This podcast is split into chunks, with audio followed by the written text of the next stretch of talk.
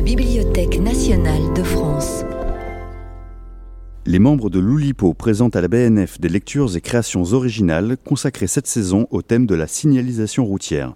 Aujourd'hui, Sens interdit. Bonsoir. Je vais faire les présentations afin de me, souvenir de qui sont les Oulipiens, parce que ça fait longtemps que je ne suis pas venu. Donc, à mon extrême gauche, Olivier Salon, Étienne Lécroard, Paul Fournel, Daniel Levin Becker. Et, Hervé le, et, le présentateur est Hervé Letellier. Et je passe la parole tout de suite à Daniel Levin Becker pour un rectificatif. Merci, je suis le candidat de l'extrême droite alors. Je l'ai pas dit, t'as vu? Relativement. Mais pour le public, tu es à l'extrême gauche. Enfin, pour certains, tout est relatif. Lors du jeudi de l'Oulipo de mardi du mois d'octobre, dont le thème était chaussée glissante, je vous ai lu trois poèmes que je prétendais être signés Édouard Glissant. Vous avez bien apprécié, je m'en doute, l'hilarité provocatrice de ce geste. Mais comme l'on m'a fait remarquer depuis, en l'occurrence, c'était faux. Enfin, le troisième des trois poèmes a bel et bien été écrit par Édouard Glissant, mais les deux premiers sont des poèmes de Guillevic, Eugène Guyevic, pour être tout à fait précis, un poète non moins estimable et aux initiales identiques, mais pas Édouard Glissant. Voilà la vérité, on n'y échappe pas, comme disait l'autre. D'où donc ce glissement intéressant mais involontaire? Eh bien, évidemment, la faute est due principalement à moi, mais elle est aussi et plus téléologiquement due au site poème.co, fournisseur plutôt anonyme de poésie française et mondiale d'hier et d'aujourd'hui. C'est que, étant quelque peu pressé et n'ayant pas à portée de main aucun livre imprimé d'Édouard Glissant, chose déjà reprochable, je vous l'accorde, j'ai passé direct au chalutage sur Internet. Or, on n'est pas très sérieux quand on regarde des poèmes sur Internet, comme a si mémorablement dit Jean Richepin, et c'est ainsi que je me suis remis inconditionnellement à poème.co, pourtant si réputée, si auguste, cette référence des références qui nous sert à nous tous comme rempart contre le marais haute de falsification et de désinformation, contre l'horrible fardeau de temps qui brise nos épaules et nous penche vers l'oubli, comme a si mémorablement dit Alphonse Baudot. Bref, je m'excuse sincèrement de cette fausse attribution et je remercie chaleureusement au passage mon confrère ulipien Pierre Jourde de me l'avoir signalé. C'est peu de choses, peut-être, mais je préfère la mettre au clair tout de même, car, comme a si mémorablement dit Dante, pour vaincre les ennemis du sens, il faut de la vérité, toute la vérité et rien que la vérité. Merci.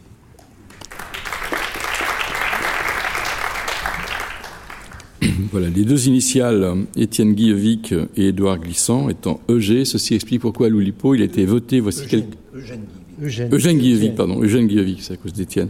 Et, euh, Édouard Glissant, on comprend pourquoi à l'Oulipo, il est interdit absolument de porter deux fois de suite la même initiale. Et ceci nous évite euh, des recrutements, bien sûr, mais aussi des confusions. Critique constructive numéro 19. On ne saurait trop remercier Étienne Lécroard de publier dans Tinounet dessine ses œuvres d'enfance euh, sur la période enchantée qui court de l'anniversaire de ses deux ans à ses 31 ans. Une boîte de feutres de couleur en solde lui avait été offerte par son tonton Gégé, injoignable désormais car purgeant une peine de perpétuité à la centrale de Bron pour un crime que nous ne révélerons pas, mais quelle horreur, mon Dieu, quelle horreur. Les influences du petit Tienounet, Miro et Pollock au début, en raison de la déplorable qualité des feutres de tonton Gégé, mais quelle horreur. Avant que la maîtrise de l'enfant s'améliorant vers ses 30 ans, il se rapproche de Caillebotte ou parfois de Vermeer. Par chance, Lécroard a su aujourd'hui, et c'est sa force, se débarrasser de ces étouffantes figures tutélaires. Les regardeurs attentifs constateront que dès ses deux ans, on était tout de même déjà chez le futur Lécroard quelques gaudrioles sexuelles ne manquant pas de satisfaire ses aficionados au professeur Raoult qui lui demande pour Chloroquine Hebdo si Baudelaire a, raison et si le génie, c'est l'enfance retrouvée à volonté. Étienne Lécroix répondit qu'il ne retomberait jamais en enfance, ne l'ayant jamais quitté. Belle réplique, volée néanmoins à Tristan Bernard, vraiment à Tristan Bernard, mais Lécroix s'en moque bien. Oui, alors la critique constructive, c'est un petit exercice qu'on pratique depuis déjà un petit moment, euh, Hervé et moi. Hervé écrit une critique euh, d'un livre que j'aurais écrit. Ceci. Par exemple, Tienouné dessine, et je fais un extrait de, ce, de, ce, livre en fonction de la critique. Donc voici un extrait de Tienouné dessine. À peu près, j'avais à peu près 7 ans. Un beau matin, je pars faire les courses, Zézette. À tout à l'heure, Zigounette. Mais Madame Poignet s'est cachée. Elle le voit. Hum, hum, il m'a l'air plein aux as. J'ai une idée pour lui prendre tout son liquide. Au secours, mon mari est mort. J'ai besoin de mille francs pour l'enterrer. Ah zut alors, j'aimerais bien, mais ces sous sont pour Zézette. Pitié, monsieur. Qui Zigounette va-t-il choisir Zézette ou la veuve Poignée vous le saurez dans le prochain épisode chez Zizi Pampan.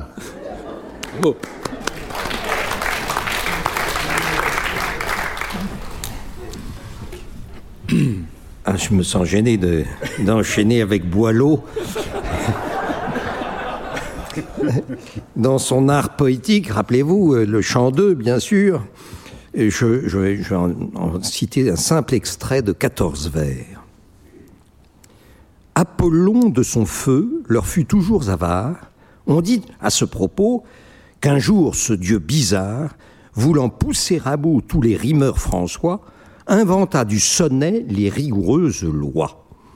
Voulut qu'en deux quatrains de mesure pareille, la rime avec deux sons frappa huit fois l'oreille, et qu'ensuite, six vers artistement rangés, fussent en deux tercets par le sens partagé.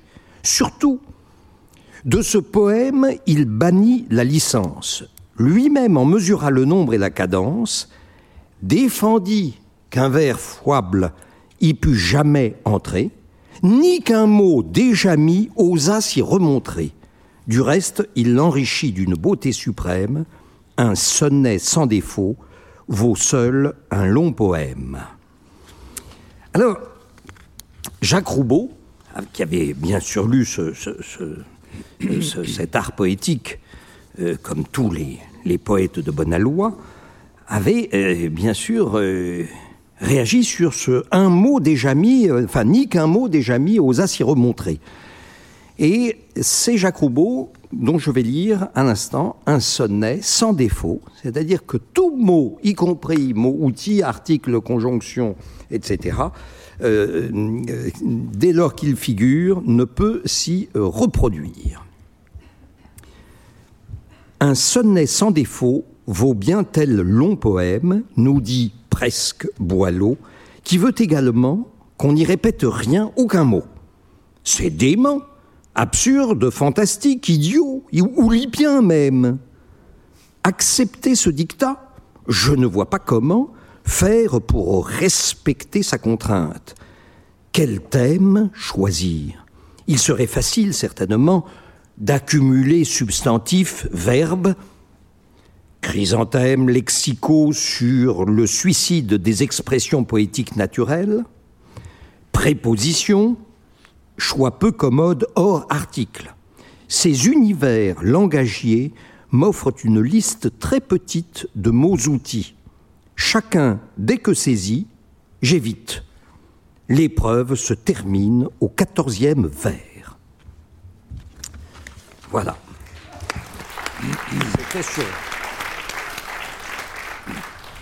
De l'interdiction, de répéter un mot. Sens interdit. Les édiles de la ville de Cormaron, réunis en conseil municipal extraordinaire, votèrent les sens interdits par 14 voix contre 12. Les 12 qui avaient voté contre furent aussitôt taxés d'être réactionnaires, on leur reprochait leur hédonisme et leur refus obstiné des nouvelles contraintes imposées par les économies que nous devions faire tous de notre énergie vitale. Suivant un plan soigneusement élaboré par les adjoints, on commença les sens interdits par l'interdiction du toucher.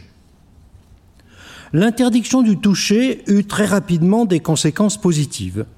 On supprima les pince-fesses, plus de frôleurs dans les transports publics, chacun et chacune respectait une distance de sécurité de la longueur d'un bon bras et veillait à ce que rien, à ne rien laisser traîner dans leurs déplacements. Plus de mains baladeuses, plus de tapes amicales sur l'épaule, plus de serments de paluche, une petite inclinaison de la tête faisait l'ouvrage. Les marchands des quatre saisons se réjouirent eux aussi. Ils n'avaient plus de clients désireux de tâter avant d'acheter, qui, talaient les fruits et provoquaient quantité d'invendus. Il en alla ainsi pendant quelques mois, et le maire se félicitait de ce sens interdit qui améliorait considérablement la vie sociale. La police, de son côté, avait pris l'habitude de fouiller les bosquets urbains pour verbaliser les citoyens qui s'entre-tripotaient en douce les scientifiques et les universitaires posèrent le problème crucial de la masturbation qui occupa la télévision pendant des heures de débats acharnés. Le maire dut cependant reconnaître au bout d'une année enfui que le taux de natalité de Cormaron baissait considérablement. Les morts dépassaient en nombre les nouveaux vivants et la population générale diminuait. Devant cet inquiétant état de fait, le maire, ne voulant pas perdre la face, déclara que le toucher serait un sens interdit autorisé dans certaines circonstances clairement liées à la reproduction. Et c'est ainsi que les habitants frustrés de Cormaron se mirent à se peloter comme des diables, avec les conséquences qu'on connaît sur l'expansion colossale de cette cité. Fidèle à ses engagements et soucieux d'appliquer au mieux les décisions de son conseil, le maire décida alors que les nouveaux sens interdits seraient le goût et l'odorat. Il fut aidé par un virus qui alors sévissait et privait beaucoup de sentir et goûter. Plus de goût, plus de dégoût. Les enfants de la cantine se nourrissaient de tout, sans jamais se plaindre. Les végétariens perdaient leur latin, ne sentant plus l'odeur diabolique de la viande. Les restaurateurs de la ville se réjouissaient de ne plus voir débarquer les inspecteurs des guides qui venaient juger sévèrement les goûts et fumets de leur cuisine.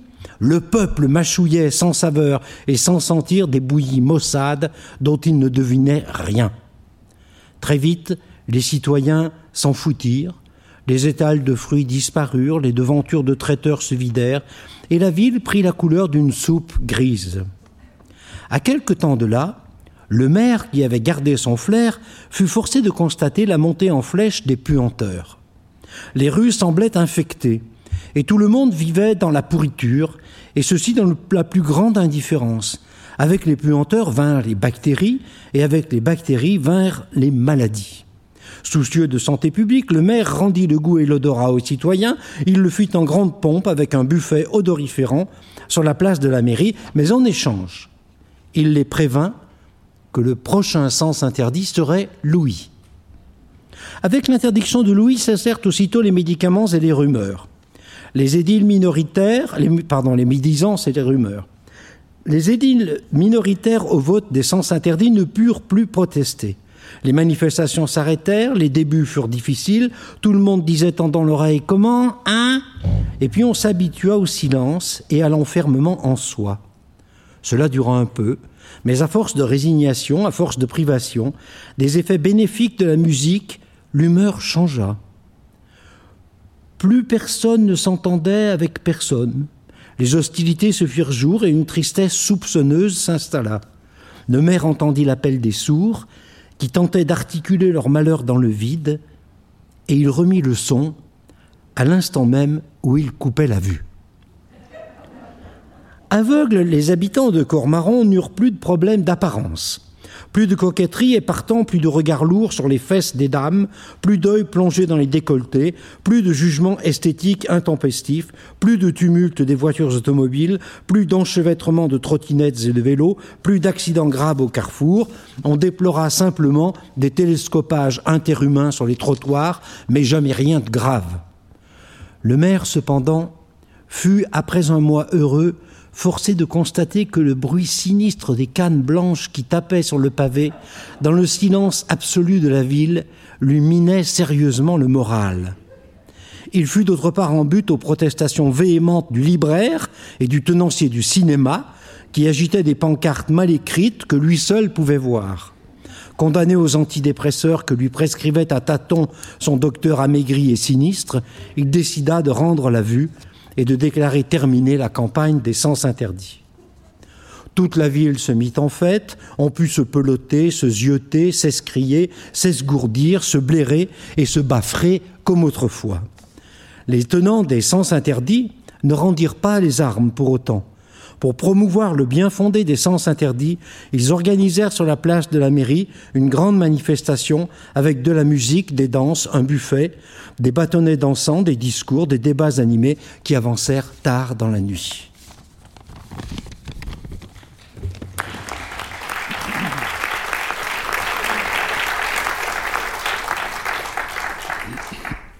Quelques comptes liquides.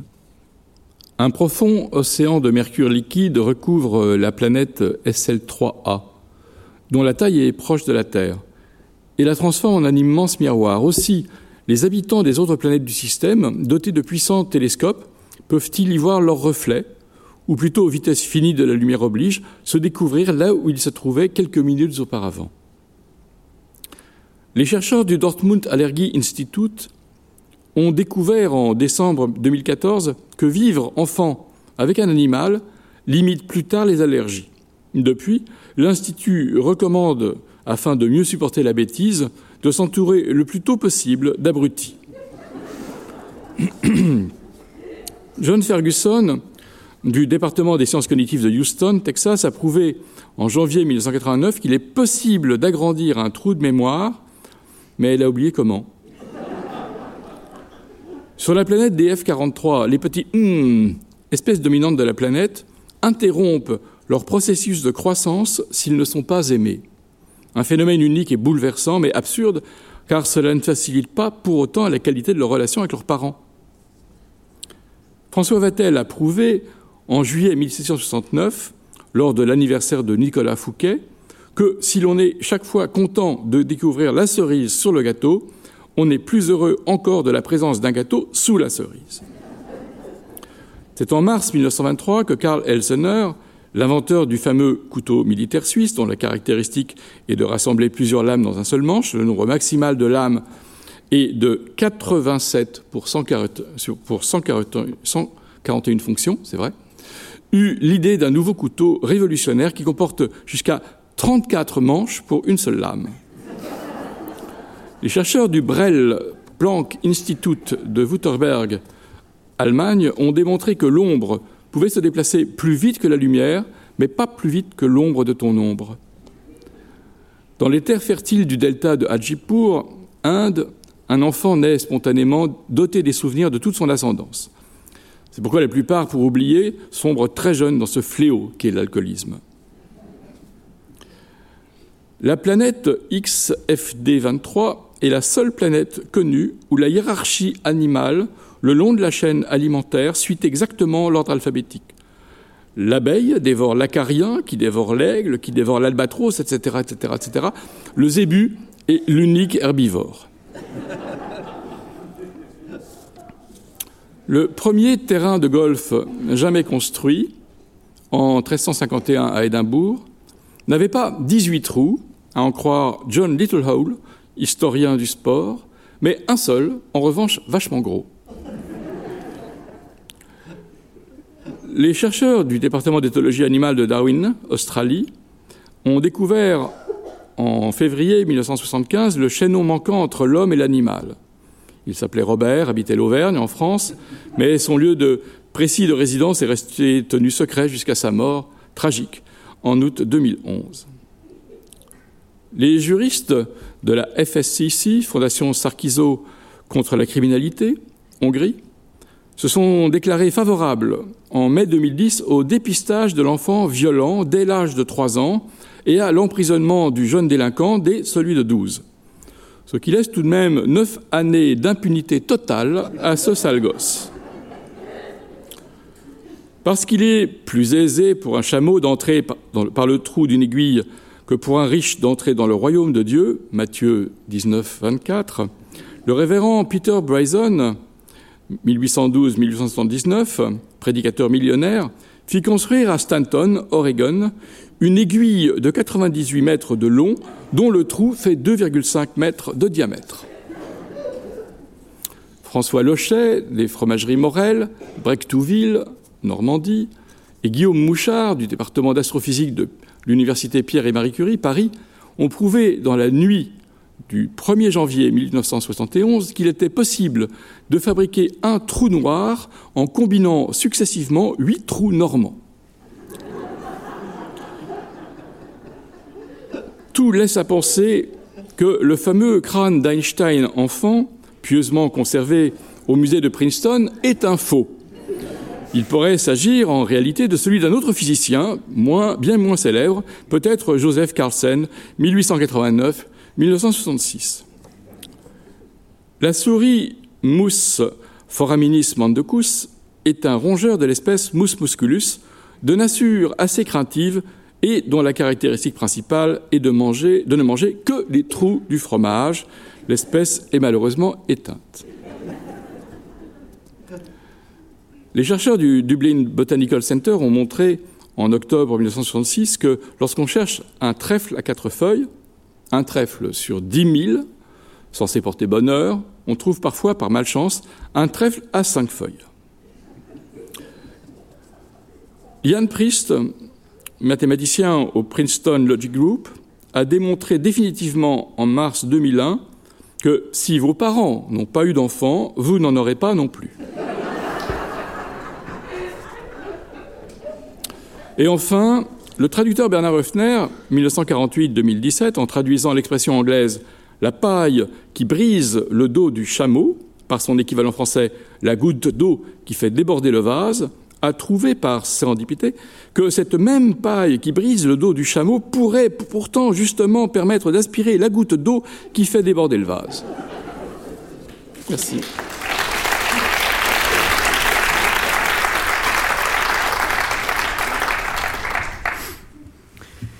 99 notes préparatoires au sens interdit. 1. Il est bien possible de mal lire un palindrome. 2. Qui récolte la tempête a-t-il forcément semé le vent? 3. Sauf vélo. 4. Si on comptait nos anniversaires à rebours. 5. L'apprentissage d'une langue est-il à sens unique? 6. Un miroir sans teint. 7. On ne cite plus Woody Allen.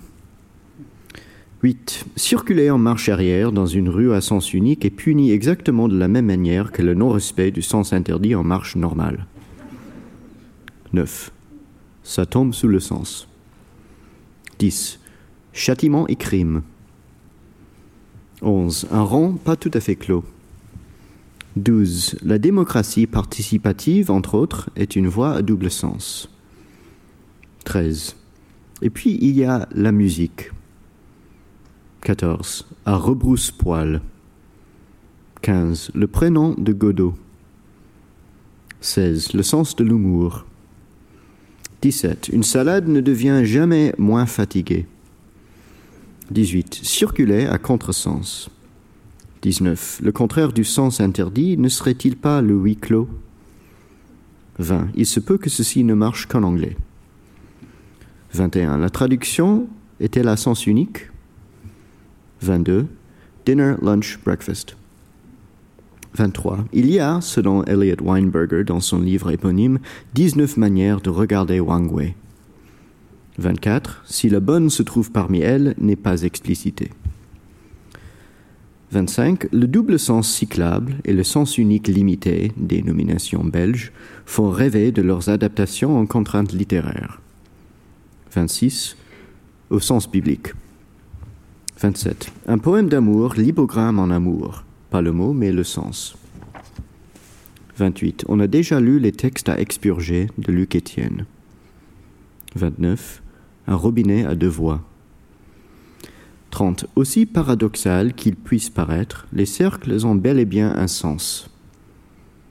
31. Ni un œuf moins brouillé. 32. Qui vole un bœuf vole-t-il un œuf? 33. Lab 34. Il est bien possible d'arrondir autrement pour que le 20e arrondissement de Paris, par exemple, devienne le premier. 35 et vice-versa. 36. La résistance urbaine à l'optimisation. 37. Blague à compléter sur France Inter. 38. Les aiguilles d'une montre circulent-elles? 39. Oui, n'est-ce pas? 40. Respectez formellement la langue pour mieux détruire le sens. 41. Un aller simple de Flaubert. 42. S'il fallait interdire un sens du mot sens, je choisirais celui qui veut dire sens. 43. Devant huissier. 44. Non, si. 45. Une feuille de route, l'hypogramme en direction. 46. L'échelle est courte, certes, mais j'ai mis longtemps à accepter que la circulation pût être à sens double, voire multiple. 47. Ni un mot moins défini. 48. Existe-t-il de sens véritablement unique? 49. Tilapia, par exemple. 50. Et puis il y a la mort. 51. Mon réflexe involontaire de mettre un deuxième E à la fin de sens. 52. Sans titre de Joris Karl Huysman. 53. Il est bien possible de permuter la sextine autrement. 54. Les poèmes sont-ils à sens unique? 55. Sauf peut-être le poème de Saumon de Raoul Renan. 56. Une lame à double tranchant. 57. Un poème dont le non-respect du sens autorisé de la lecture est passable d'une amende de 135 euros. 58. Une ville dont toutes les rues vont à sens unique et qui s'appelle Logoralia. 59. C'est là d'ailleurs où sont nés Raymond DeVos et Franz Kafka. 60. Parvenir à distinguer le trop de sens du non-sens. 61. Il n'y a pas de doute, tôt ou tard je partirai de ce môle, répond Marco, mais je ne reviendrai pas pour t'en rendre compte. La ville existe et elle n'a qu'un secret. Elle ne connaît que des départs, elle ne connaît pas de retour. 62. L'histoire avec sa grande hache est-elle à sens unique? 63. Mille milliards de poèmes. 64. Je sais, c'est une erreur. 65. Faire le plein de sens. 66. Les sonnets plats de Dominique Fourcade, également inventeur de la forme des 99 notes préparatoires. 67. Ni une blague moins drôle. 68. Sauf peut-être une blague de Woody Allen. 69, c'est pourtant lui qui a argumenté de manière convaincante que la vie idéale se déroulerait à rebours, en commençant par la grande mort et en finissant, au fil des années de rajeunissement jubilatoire, par la petite. 70. L'euphémisme comme sens interdit. 71. Le noir et le rouge. 72. L'erreur 404. 73. No entry. 74. Et puis il y a le tabou. 75. Au sens étroit. 76. Le goût et l'odorat. 77. Le coronavirus. 78. Le sens caché est privilégié par son occultation. 79. Comment ne pas parler des livres que l'on a lus de Pierre Péard. 80. L'alphabet est-il à sens unique? 81, les souliers de Wakefield. 82, c'est le pain du sens, la peine du sens. 83, piéton indiscipliné. 84, ou bien celui qui veut dire sens. 85, cette contravention donne lieu de plein droit à la réduction de 4 points. 86, les points cardinaux. 87, un champ de guerre, l'hypogramme en haine pas la lettre, mais le sentiment. 90, 88, L'Hôtel de Sens de Paul Fournel et Jacques Roubaud. 89, on va tous dans la même direction. 90, une phrase circule-t-elle? 91, l'antonymie. 92, fâcheuse lacune. 93, du déjà su. 94. Il me faut bien admettre que la vie, l'univers, les bérets basques, entre autres, n'ont pas de sens. 95. Un rang tout à fait clos. 96. Faire du sens malgré l'interdit, c'est une belle définition de l'Oulipo. 97. Un palindrome à sens unique, c'est une belle définition de la vie. 98. L'incipit d'un texte comme point de non-retour. 99. Je suis hanté par sa présence et souffre tant de son ab. Merci.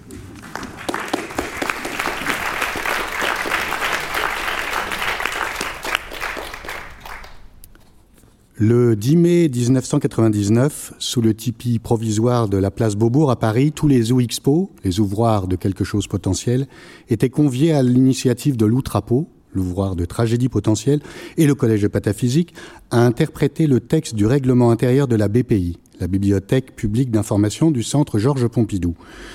Voici ce, règlement intérieur, donc de la bibliothèque du Centre Pompidou. Donc vous voyez, il est interdit de faire sortir de l'enceinte de la bibliothèque tout document de quelque nature qu'il soit appartenant à la BPI, de consommer tout aliment ou boisson, de fumer, de dormir, de poser ou de laisser par terre, etc.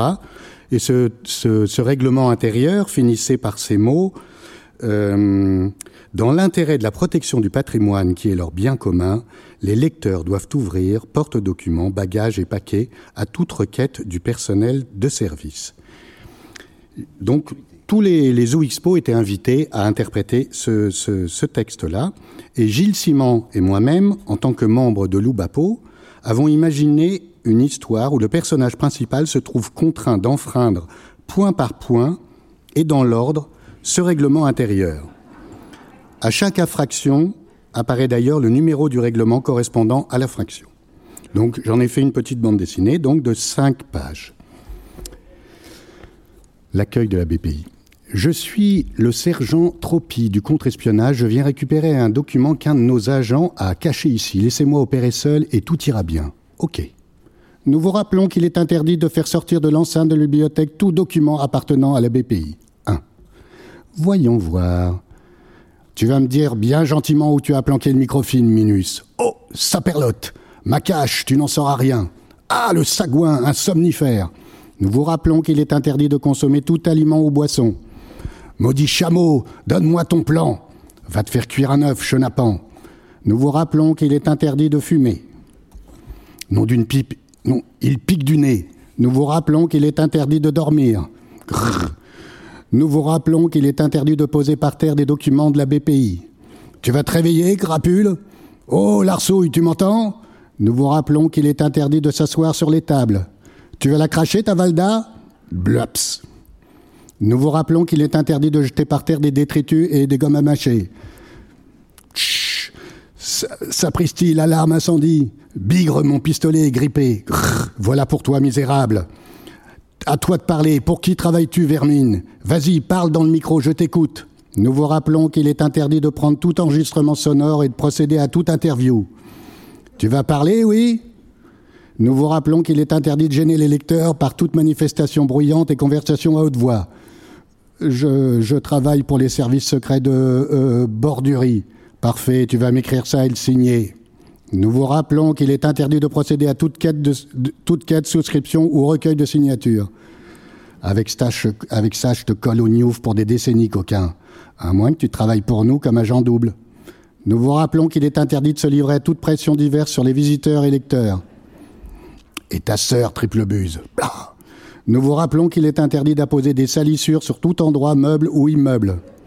Tu ne m'auras pas, Jobard. Tu ne paies rien pour attendre, canaille. Nous vous rappelons qu'il est interdit de se livrer à des courses ou bousculades, en particulier dans des escaliers mécaniques. Tu ne m'échapperas pas, fripouille. Donc ils sortent de la bibliothèque. Nous vous rappelons qu'il est interdit de franchir portes et barrières donnant accès au service intérieur de la bibliothèque. Attrape, gibier de potence. Cette fois-ci, tu, ne me, tu ne feras plus la belle. Je m'en vais te ficeler comme un saucisson. En route pour le bureau. Nous vous rappelons qu'il est interdit d'introduire des paquets encombrants. Là-bas, dans l'intérêt de notre nation, tu nous révéleras ce que tu sais. En attendant, ferme-la. Monsieur, s'il vous plaît, dans l'intérêt de la protection du patrimoine qui est notre bien commun, veuillez ouvrir votre paquet.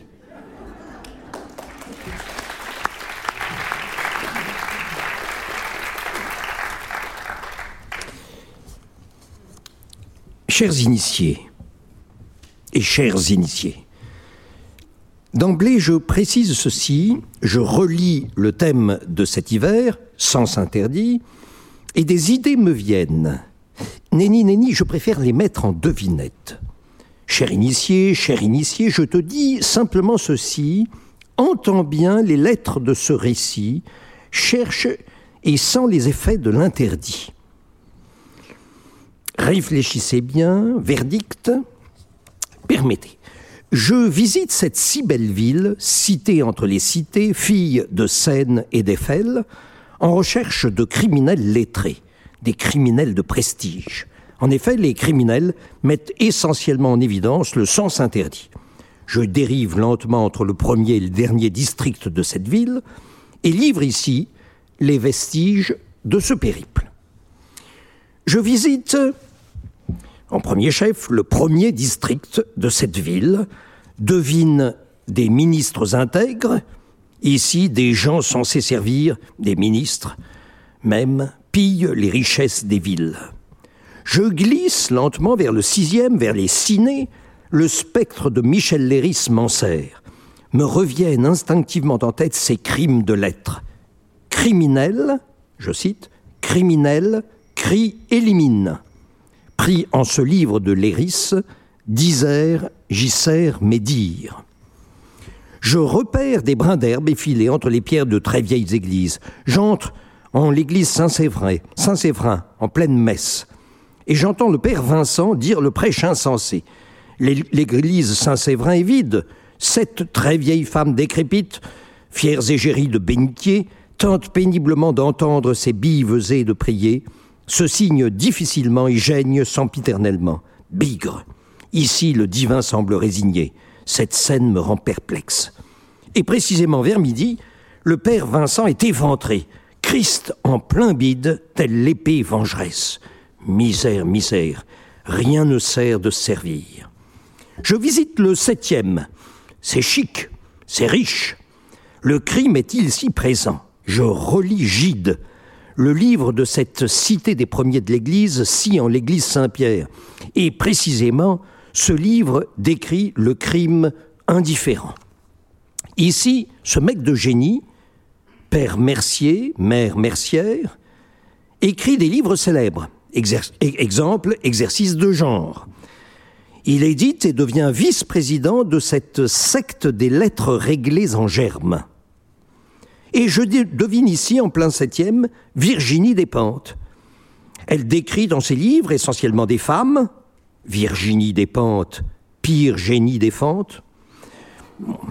Elle insère des espèces de pénis en pleine fente de diverses vierges timides, et elle le dit. Est-ce délit ici? Nenni, nenni. Et l'intérêt de ses écrits? Ici, dix mille verges frétillent. Excitée, elle se rebelle et tente de pénétrer des interstices divers, les fentes d'Irène, tels des reptiles empressés. Vertiges insensés, c'est l'empire des sens. Gère, en cette si belle ville, gère vers le dixième, je visite ses, édifices, ses pierres, ses richesses, les vitrines très nice. Tiens, Nice, c'est Nice et brise de Nice et ses imprévisibles péripéties. Il devine pêle-mêle sans victime, il précise ses pièges et les tend impertinemment. Ici, c'est le treizième, et je chine. Je déniche des verres brisés, des fripes, des dentelles déchirées, des pièces de service ébréchées en piles immenses, des vêtements élimés, des chemises empesées, de simples pelisses, des vestes, de fins gilets, des débris, des herbiers pleins de pissenlits, des récipients remplis de billes et d'ingrédients divers, des encriers vides, et des tirelires vides, des déchets même de vieilles épinettes vernissées. Je repère cinq fines théières vernies. Elles m'intéressent. Je me précipite, c'est très cher. J'en estime le prix excessif. Je le minimise. Je tergiverse, réfléchis et enfin prends le service de cinq théières. Tiens, près de d'enfer, c'est Gilles Verdet. Plein de verve, il écrit des livres, vêtilles légères et vérité de ses rêves. Et le 16e, très chic, très genre, très rivière de pierrerie. Les gens ici semblent, semblent. Ils vivent en plein semblé. Et Frédéric Becbédé, précisément, il recherche l'évidente célébrité. Il en est tellement épris. Il espère tellement devenir célèbre. Il entend briser ses ennemis, être très vite édité. Il envie les édiles et l'envie est péché et les gentilles lettres de, Madame de Sévigné, MME. Mérimée me vient en tête, il est ici, cité, et ses crimes décrits en pleine île de bêtises. Gère en plein XVIIe. Des gens se délectent de bibines, de gin et d'élixirs effervescents. Ils s'enivrent terriblement. Des vigiles zélés interpellent ces gens, les emmènent et les jettent en pièces fermées de dégrisement. Les infirmières et les médecins prédisent de sinistres épidémies de ce genre-ci. Ivresse de dépit, ivresse de tristesse, ivresse de défi. Des, gens décèdent d'ivresse. Est-ce délit de s'enivrer d'en crever? Et Bérénice écrit en plein XVIIe, le siècle, j'entends. Bérénice empli de sentiments envers Tite je me dirige présentement chez Hervé Letellier en ses livres Infidèle envers les femmes. Il hésite entre telle et telle femme. Il s'éprend de Pierrette et s'entiche d'Émilie. Inversement, Pierrette l'intéresse et Émilie l'excite.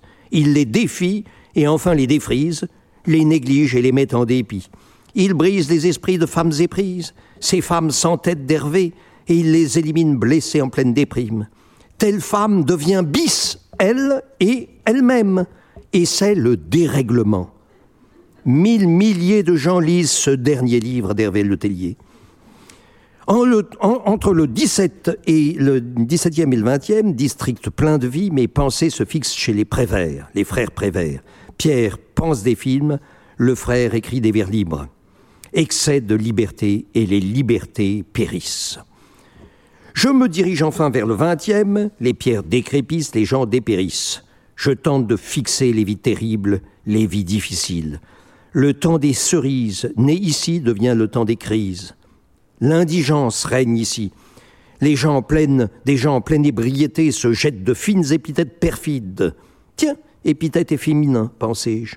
Se disent de sinistres inepties. Imbéciles, invertébrés, simples déchets de bidet débile inexpérimenté, petit bonnet, dégénéré, expert en bêtises, pied de biche, pervers pépère, débris, brise-miche, cerbite, et s'étripe et se déchire. Les invectives enveniment et mettent en péril des vies entières. Visiblement ici, les gens grincent des dents.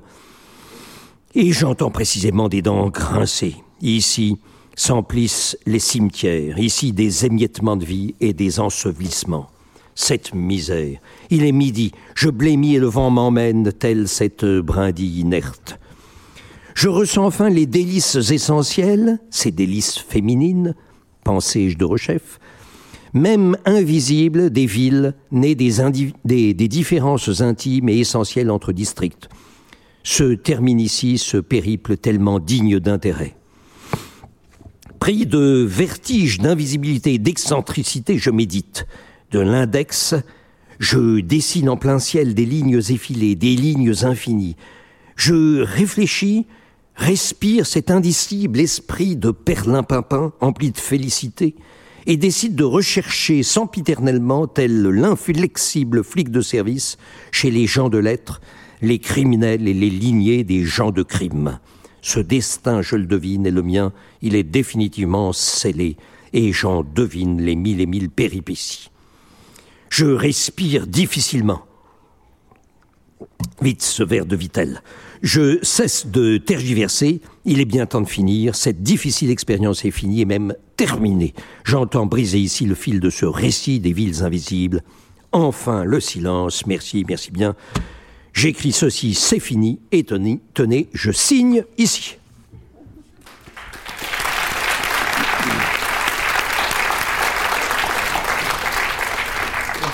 c'est ardu. c'est difficile. C'est difficile. C'est difficile. Le thème de cette lecture étant sens interdit, j'aimerais vous parler ce soir de Sens. Sens, la ville, dans Lyon, 26 586 habitants au dernier recensement. J'y suis allé récemment, entre deux confinements, et quand on arrive comme moi en train, le premier bâtiment qu'on peut admirer, c'est évidemment la gare. Ah, là, il y a un problème. C'est n'est pas la gare de, Sens, c'est Sens de Bretagne. C'est vrai qu'il y, a plusieurs sens, cinq ou six, semble-t-il. Il n'y a pas un sens unique. Hein. On peut avoir la, bonne gare, s'il vous plaît? Non, ça c'est la gare de Bonne, c'est pas. Bonne. Bonne, Bonne. En tout cas, c'est pas la bonne gare. Hein. Je voudrais la gare de Sens. Ah, là, elle est dans, pas dans le bon sens là. Elle est sens dessus dessous, euh, tête bêche. Oui. C'est ça. On peut avoir l'envers? Non, pas, l'envers. Envers. Non, non, non, non, s'il vous plaît. Euh, l'envers, euh, le verlan, verlan. Non, écoutez, ça, ça, suffit. un, peu de bon sens. vous aimez les doubles sens, hein, vous? C'est ça, très drôle. Bon, on peut retourner à Sens? Non, pas à Sens. À Sens. Merci, toujours pas dans le bon sens. On peut tourner la gare, euh, s'il vous plaît? Non, non, pas la gare de, pas la gare de tourner, la gare de Sens. Voilà, et maintenant, euh, un, demi-tour. Non, pas, pas une demi-tour. Un demi-tour. Là, c'est un quart de tour. Bon, ben, on peut avoir un, quart de tour de plus? Non, non, ça c'est la gare de tour. On peut avoir un quart de tour, s'il vous plaît? Ah, c'est ça, c'est malin, c'est malin ça. On est en plein contresens. Hein. Oui, non, pas un contresens cyclable, un contresens euh, ferroviaire. On peut reprendre avec la gare de sens, s'il vous plaît? Non, là, elle est trop basse, là. Ça tombe sous le sens. Ah, là, la gare est, de travers. Oui, bravo. Ah, ça, c'est la gare de travers, oui, bravo, c'est très malin. Euh, c'est bon, on recommence. Voilà, je crois que c'est bon. Ah non, non, non, là, elle n'est pas dans le bon sens, elle est inversée, quoi. On pourrait avoir le, le verso? Non, le dos Non, le derrière, quoi pas possible. Euh, à, rebours, je sais pas comment le dire. Non, ça, ça, va pas. Bon, écoutez, tout ça n'a pas de sens. On, tourne en rond. C'est n'importe quoi. Euh, ce, diaporama est complètement. Euh, exactement. Exactement. Vraiment, c'est abusé. Comptez pas sur moi pour aller approuver. Hein. Je sais pas quoi dire. C'est ridicule. Cessons-là, s'il vous plaît. Ouais, on, va, on va achever. Hein. Allez, ça suffit. Merci.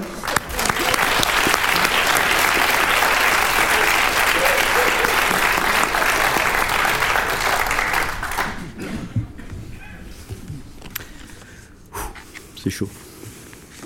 Euh, je me suis lancé dernièrement dans la folie, qui est la traduction de, des poèmes très contraints de, Georges Perec dans la, clôture et autres poèmes, qui sont surtout des, hétérogrammes, mais dans les, autres poèmes du titre, il y a entre autres euh, des, belles, des absentes qui est pour moi une forme qui est un cas particulièrement saisissant de, de sens interdit. Il s'agit euh, d'un poème adressé à, quelqu'un dont le nom, dont le prénom, habituellement, euh, paraît en creux dans le poème. Donc, par exemple, le, les deux poèmes de, de Pérec dans, dans, ce recueil sont dédiés à Catherine Binet, sa, compagne euh, à la fin de sa vie, à lui. et donc, dans le premier vers de ce poème, il y a toutes les lettres sauf C. Dans le deuxième vers, il y a toutes les lettres sauf A le troisième toutes les lettres sauf T, et ainsi de suite. Et quand je dis toutes les lettres, je, précise que Perec euh, s'est permis de, de, passer à côté de K, W, X, Y et Z. Donc euh, ça donne, je vais vous lire euh, le premier de, de ces belles absentes. Et vous verrez le, le, nom de, de Catherine qui, qui paraît un creux. Inquiet aujourd'hui, ton pur visage flambe. Je plonge vers toi qui déchiffre l'ombre et la lampe jusqu'à l'obscure frange de l'hiver. Quête du plan fragile où j'avance, masque nu, hagard, bouvant ta soif jusqu'à accomplir l'image qui s'efface, alphabet déjà évanoui. L'étrave de ton regard est champ bref que je dois espérer, la flèche magique, verbe jeté, plein champ qu'amour flambant grava jadis. Or, il se trouve que hum, j'ai perdu il y a trois semaines une très chère amie euh, qui s'appelle qui, s'appelait elle aussi Catherine, Catherine, même euh, même orthographe. Et donc je me suis permis de, de, faire de, ma traduction de ce poème un hommage à elle. Et je précise que j'ai, euh, au lieu de, moi j'ai échangé J et Q pour K et Y. Donc je, je m'interdis euh, J, Q, W, X et Z. Donc ça donne Uneasy of late, your unpaged vibe makes ash. I dive to you, decoding the mopey blur of sky, and, in vain, a peony bulb, March's dark fringe obscuring our fragile type. I move naked in a mask, livid, probing your thirst, facing an unvoiced image, an alphabet off key so soon. The keel of your glance, a bemused vamp that I must hark to, magic dart, verb aloft, my poem, a plain song cut into lava rock by firm hand. Merci.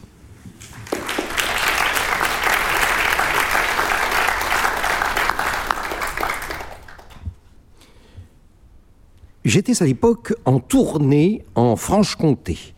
Je vous parle d'une époque déjà lointaine où les voyageurs ne se souciaient que des horaires de la SNCF et où les mots masque, confinement, vaccin, passe sanitaire, geste barrière étaient encore inconnus de tous. Bref, c'était l'époque insouciante de mai 2019 et nous allions gaiement semer la bonne parole du spectacle Ouli Polisson à Valdaon, à Mèche, à Champagnol, à Vesoul, à Besançon, à Pierrefontaine-les-Varans et à Vougeaucourt.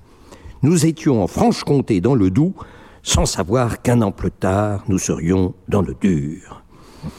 Nous sommes arrivés le 15 mai à Valdaon, c'était un mercredi, t'en souviens-t-il Car nous devions jouer le lendemain matin à 9h30. Valdaon est une charmante bourgade de 6000 âmes, essentiellement connue pour abriter un camp militaire national où stationne le 13e régiment de génie. Nous allions prendre possession du théâtre juste en haut des marches sur la droite de la photo, voilà, qu'on voit, merci, afin d'y passer les heures nécessaires à l'implantation de la lumière, mais nous avons, chemin faisant, été attirés par l'église Saint-Michel. L'église du Val d'Aon, dédiée à l'archange Saint-Michel, a été construite au lendemain de la guerre 70, entre 1873 et 1876, par l'entreprise Gustave Cuche d'Athos, sous la conduite de l'architecte M. Zaramba de Baume-les-Dames.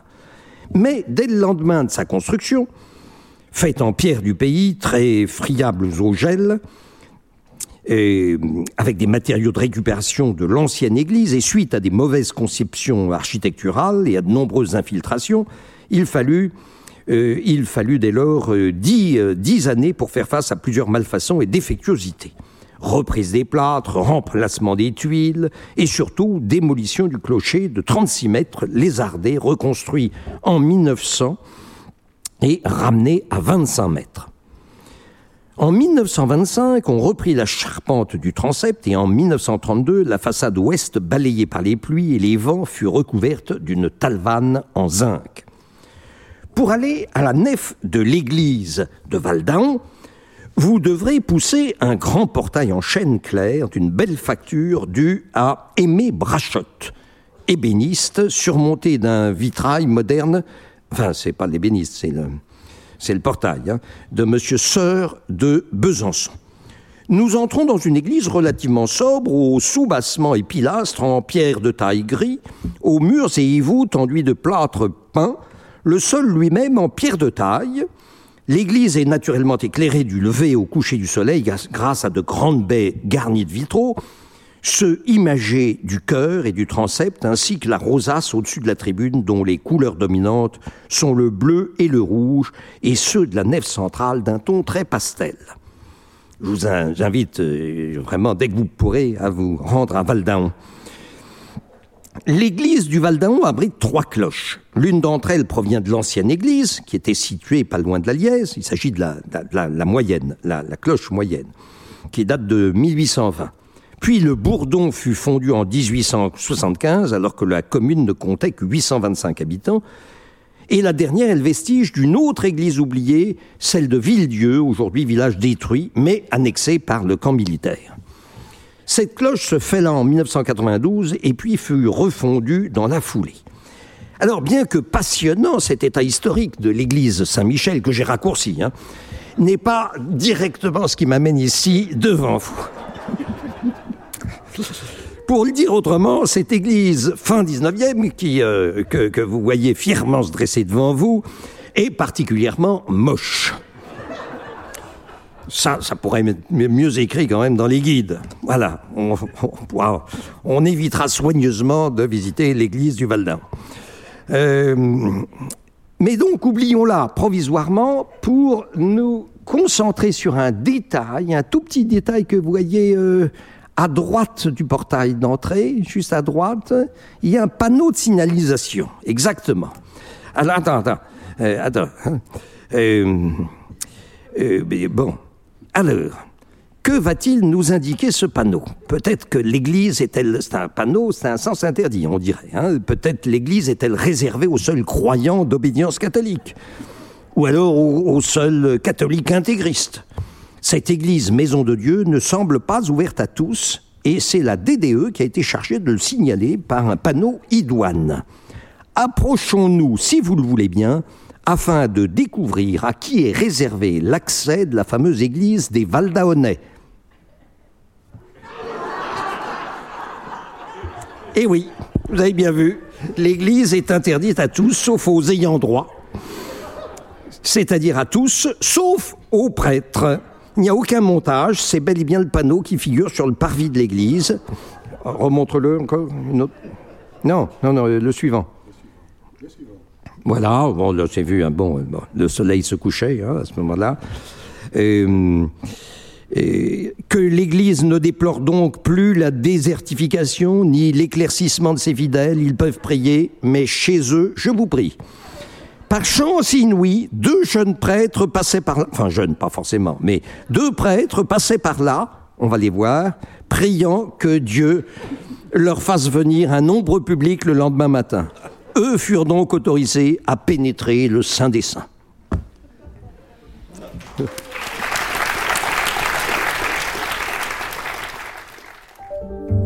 Vous venez d'écouter un podcast de la Bibliothèque nationale de France. Retrouvez les conférences, rencontres et créations de la BNF sur toutes les plateformes de podcast ainsi que sur le site bnf.fr.